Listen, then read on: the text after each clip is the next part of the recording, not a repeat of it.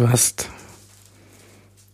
mal kurz das Thema Liebe gestreift. Interessanterweise im Kontext von Ehe. Ja. So. Und wie das ja damals in deiner ersten Ehe, wie du es so empfindest heute. Ja? Was denn Liebe für dich? Ich denke, Liebe kann man nicht definieren. Liebe ist.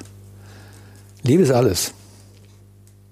Das heißt, letzten Endes ist Liebe, wenn ich es erklären sollte, ist, wenn ich, wenn alles eine Einheit ist. Und es gibt keine getrennten Teile, sondern es sind alles integrale Teile einer Ganzheit. Dann ist Liebe dieses Zusammengehörigkeit. Dann ist Liebe, was ich dir gebe, gebe ich mir. Diese schönen äh, ähm, Ausdrücke, im Geben liegt das Empfangen. Und das Empfangen ist wieder ein Geben. Und Liebe ist eben genau das Gegenteil von dem, was wir meistens, was wir denken darüber. Liebe ist einfach ähm, im ganz offenen, dankbaren Austausch zu sein. Und da ist nichts mehr an Absicht von äh, etwas zu bekommen, einen Vorteil zu sehen. Alles das. Das ist alles weg. Das Gegenteil von dem, was ich damals als Marketingmann gemacht und gedacht habe. Das exakte Gegenteil. Do ut des. Qui pro quo, wie sie sagen, ne? Ja. Liebe ist das Gegenteil von Marketing. 20 Jahre Marketing gemacht. 20 Jahre Marketing gemacht. Mit großem Spaß. Ne? Ja. Mit großem Spaß. Liebe ist das Gegenteil von Marketing. Sehr schön. Oh, sagen wir so, das Marketing ist das Gegenteil von Liebe. Ja. Genau. Und vielleicht habe ich das schon erzählt oder nicht, aber es ist für mich der Beginn eines Highlights gewesen, als ich vor, das war, ja, 18, das war im das, ah, 17. Das war zwei Jahre her, Ende äh, September äh, 17, als ich eingeladen wurde von, sag mal, was ich schon gesagt habe, dann stoppe ich das. Ähm, ich wurde eingeladen damals, ich hatte an einem Event teilgenommen äh, mit Baron Katie und ähm, das war, war in einem kleinen Team dort, das hat dann toll funktioniert und dann wurde ich überraschend danach von einer, äh, die dieses Team geführt hatte, ich war ein Teil vom Team, äh, eingeladen zu einem Meeting, äh, wo wir uns getroffen haben. Arraid heißt das. Das ist in Nordschottland, eine Insel in Neuen Hebriden, also ganz da oben. Das war eine Reise, es dauert einen Tag, bis dahin kommen. Mit Flug, Zug, Bus, Flug, Boot, Bus, bis mit einem kleinen Boot auf diese kleine Insel eine Dependance von Findhorn. Findhorn ist bekannt als so ein spiritueller Ort. Und äh, äh, da haben wir uns, das, ich wurde eingeladen und das war das eine, ein, ein, ein, ein, eine, äh, das hieß Friends Meeting Friends. Und äh, das waren alles äh, äh, Lehrcoaches von The Work und die, wo einer den anderen eingeladen hat und wir waren sieben Leute und haben da eine Woche miteinander verbracht. Ziemlich primitiv da, hat ein Kaminzimmer, wo wir uns am Tag trafen, ab und zu mal äh, schöne äh, Ausflüge über die Insel, sind da zusammengewachsen und wir haben da einfach gesprochen und in diesen Gesprächen kamen dann Themen hoch und so ganz automatisch floss das dann rein, dass die Gruppe, jemand aus der Gruppe und die ganze Gruppe sich also dieser Person annahmen, da in die, in die Tiefe zu gehen. Vielleicht auch mal mit der Work zu begleiten, aber auch nicht nur der Work, da waren auch noch andere Methoden oder andere Mittel dabei. ich hatte auch so eine Gelegenheit, dass ich da von denen aufgefangen wurde in einer, das war eine ganz banale Sache. Ich hatte die Erfahrung, die sprachen Englisch, äh, also das sind Amerikaner Irla äh, äh, äh, von Irland, aus Dänemark, aus Spanien, aus, aus allen Ländern. Äh, äh, Leute aus allen Ländern. Ich war Deutscher und mein Englisch ist nicht gerade so gut. Und wenn die so eng sprachen und dann die die aus Irland, äh, die hat dann so einen engen Dialekt aus Nordirland oder also eine Sprachding, da kam ich oft nicht mit und dann habe ich so diese alte Gewohnheit gehabt, naja, und das kenne ich sehr gut von meiner Mutter, die hat dann oft nicht verstanden und hat nur gelächelt. Und das habe ich dann auch übernommen. Sagte, na, ich kann die ja nicht so unterbrechen. Und dann irgendwann ist es aus mir raus und habe ich gesagt, ja, ich möchte euch nicht zur Last fallen. Wenn ich euch, na, ich verstehe nicht alles, aber ich will euch nicht zur Last fallen. Ich kann euch nicht ständig sagen, unterbrechen und sagen, sagt das nochmal, erklärt mir das oder. Und dann haben die einen Prozess mit mir begonnen. Ich bin, ich bin das noch total berührt, wenn ich, wenn, wenn, wenn ich dran denke. Es war für mich wie zurück in den Mutterleib zu gehen. Und die haben mich abgeholt. Die haben sich um mich gekümmert. Die waren, ich, da war jede Scham weg, da war alles weg. Ich war einfach nur wie nackt da und äh, konnte mich zeigen, wie ich war, mit meiner Scham, anderen Leuten zur Last zu fallen, nicht mitzukommen und, und, und. Und das Thema hat mich ein Leben lang begleitet. Äh, und da kam es plötzlich raus. Und im Nachhinein ist mir gar bewusst geworden, da hat sich, das war ein Highlight. Das war vielleicht das größte Highlight meines Lebens, weil da war es, da hat mich eine Gruppe, beding ja, da habe ich bedingungslose Liebe erfahren. Die Sehnsucht eines jeden Menschen ist bedingungslose Liebe zu erfahren. Und warum wir unsere Probleme haben, weil wir in unserer Kindheit einfach nicht die bedingungslose Liebe erfahren, die unsere Eltern auch nicht erfahren haben unsere Großeltern auch nicht erfahren haben und so wird es weitergegeben. Und da habe ich, jetzt wird es mir jetzt bewusst, jetzt wo ich es nochmal sage, da habe ich bedingungslose Liebe erfahren. Und seitdem bin ich süchtig danach. Aber nicht nur süchtig, es zu empfangen, aber auch es zu geben. Die Fähigkeit zu haben, anders, andere Menschen bedingungslos anzunehmen, also aus dem Urteil rauszukommen. Und das ist, was ich, das für mich Frieden ist, wenn wir uns nicht mehr, wenn wir uns bedingungslos annehmen können. Ich glaube, es ist tatsächlich ein, ein Beitrag, weil du auch hier über einen Prozess von Befreiung sprichst, den du in deinem Leben hast machen müssen, wollen, der passiert ist. Äh, viel harte Arbeit und immer wieder auch das Rückprojizieren auf auf diese alten Fesseln. Du hast mal mhm. dieses Bild gebracht des, des Heißluftballons mit dem Ballast, ja, also das Abwerfen dieser Dinge, um, um weiterzukommen, um, um fliegen zu können, ja, äh, sich Wir bewegen zu können. Befreiungsschlag. Ja, Befreiungsschlag. Das war mir noch nie so klar, ja. als Befreiungsschlag, ja. Was übrigens, wenn ich dir sprachlich zuhöre in deinen Sprachbildern, interessant ist, ich habe Befreiung gesagt und du sagst Befreiungsschlag. Ähm, ich habe mir schon mal notiert irgendwo, in vielen Bildern, die du verwendest, klingt dein Leben wie ein Boxkampf. ja? ist ja fantastisch. Das ist, ja? Das hätte ich nie gedacht. Ähm, ich habe da mehrere Beispiele. Es gibt Dinge, die haben dich umgehauen. Du hast gesagt, äh, das hat dich zu Boden geworfen. Ja? ja. Dinge, die dir passiert sind, wie ein Ringer. Ja? Oder ein Boxer, der auf die Bretter geht. Ja. Ähm, es geht um Kampf. Es geht um Niederlagen. Es geht um äh, äh, es geht um das Kämpfen, das sich befreien und so weiter. Also mhm. das, das, ja manche Befreiungsschläge hast du äh, hast du dann machen können? Oh, aber es ist immer. Und der spricht von bedingungsloser Liebe. So, ja, zu deinen Paradoxien. Ja, ja. Ein Befreiungsschlag für die bedingungslose Liebe. Aber es sind die beiden Pole, äh, die ja, du machst. es ist, äh, das ist schön, wie du das sagst. Das ist toll. Die bedingungslose Liebe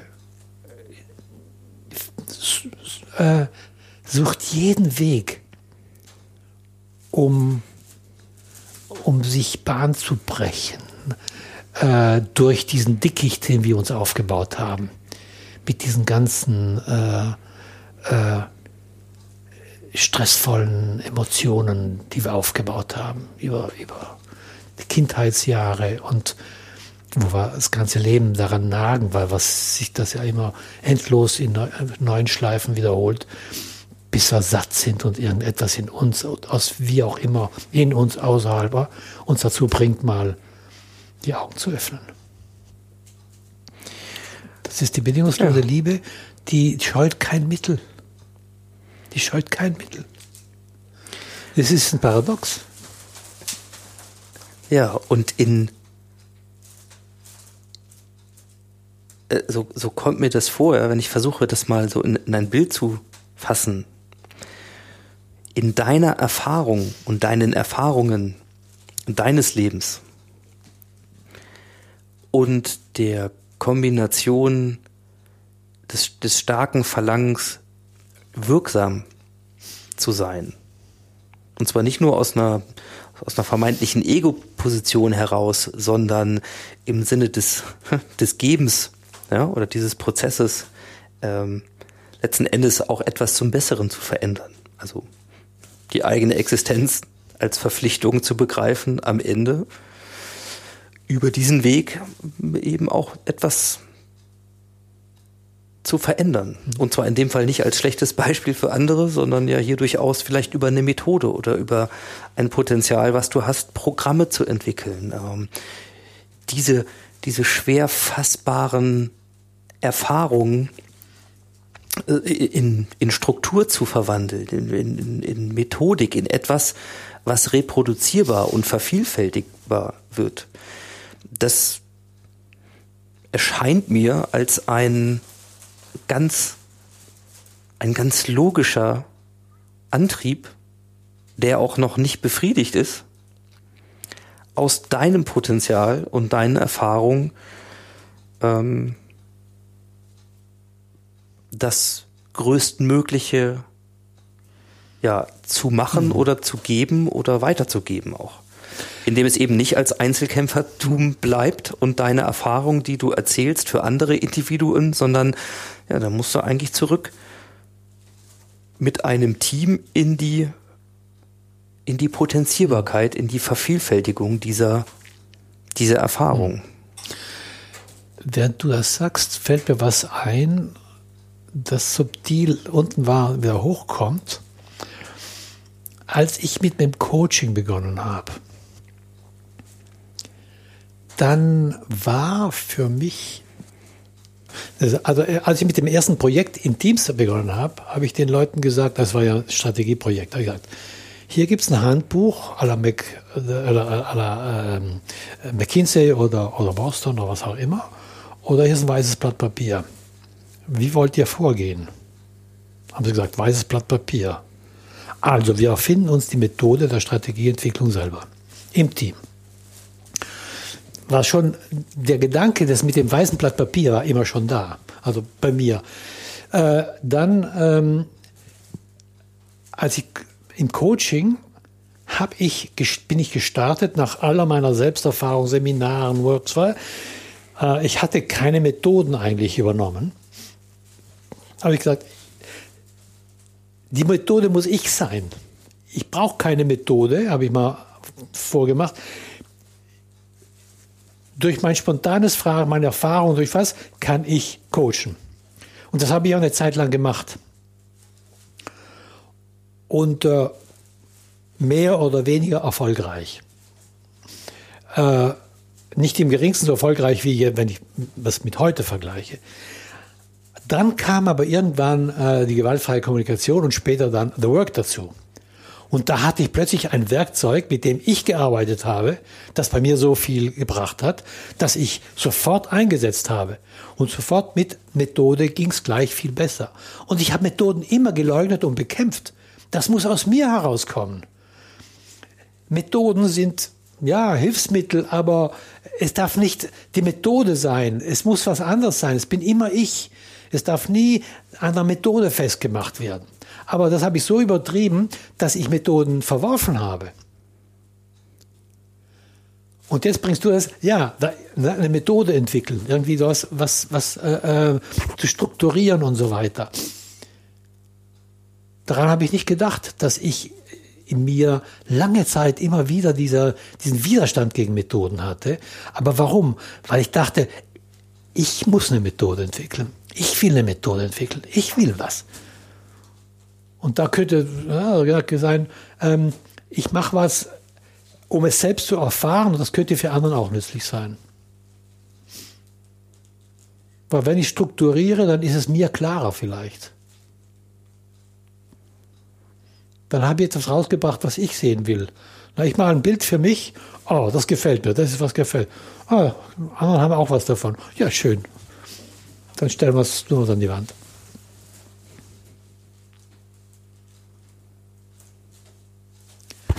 Stimmt. Methode. Aber die andere Stimme, die sagt, was tust denn du dir noch an? Die ist immer noch da. Bist du das wirklich? Aber das ist ein Störenfried. Das ist noch, da muss ich noch, das ist ein Punkt, da möchte ich noch weiter rangehen.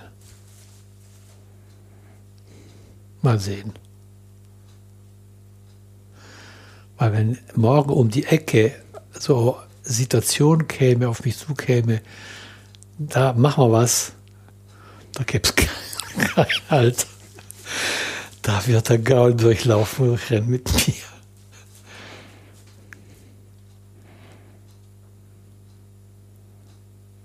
Ja, das, du holst nochmal raus von mir. Das ist richtig. Das ist etwas in mir, das mich noch sehr triggert, nicht antreibt nicht triggert, antreibt.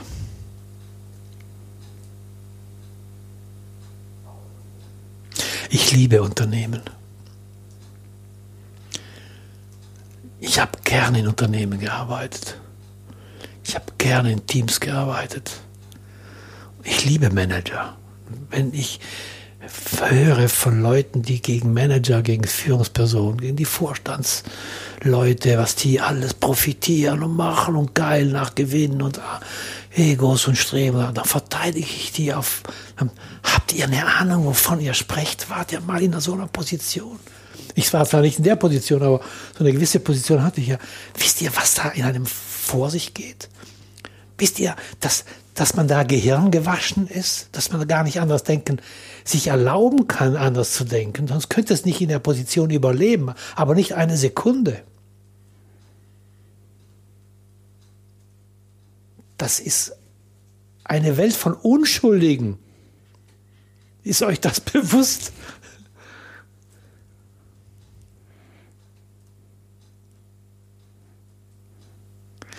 da ich sehe, mein Herz schlägt dafür. Das irgendwie, das muss der Unternehmer, das muss mein Vater gewesen sein, der mich so angesteckt hat. Ich denke, da, der lebt bestimmt und meine Erfahrung.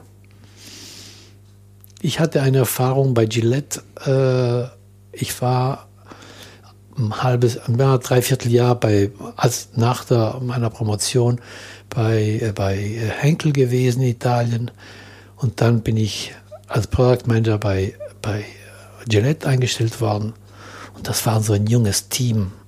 Die kommen aus von Colgate Palmolive, Unilever, Procter Gamble. Das waren diese ganzen modernen damals Schulen des Marketing.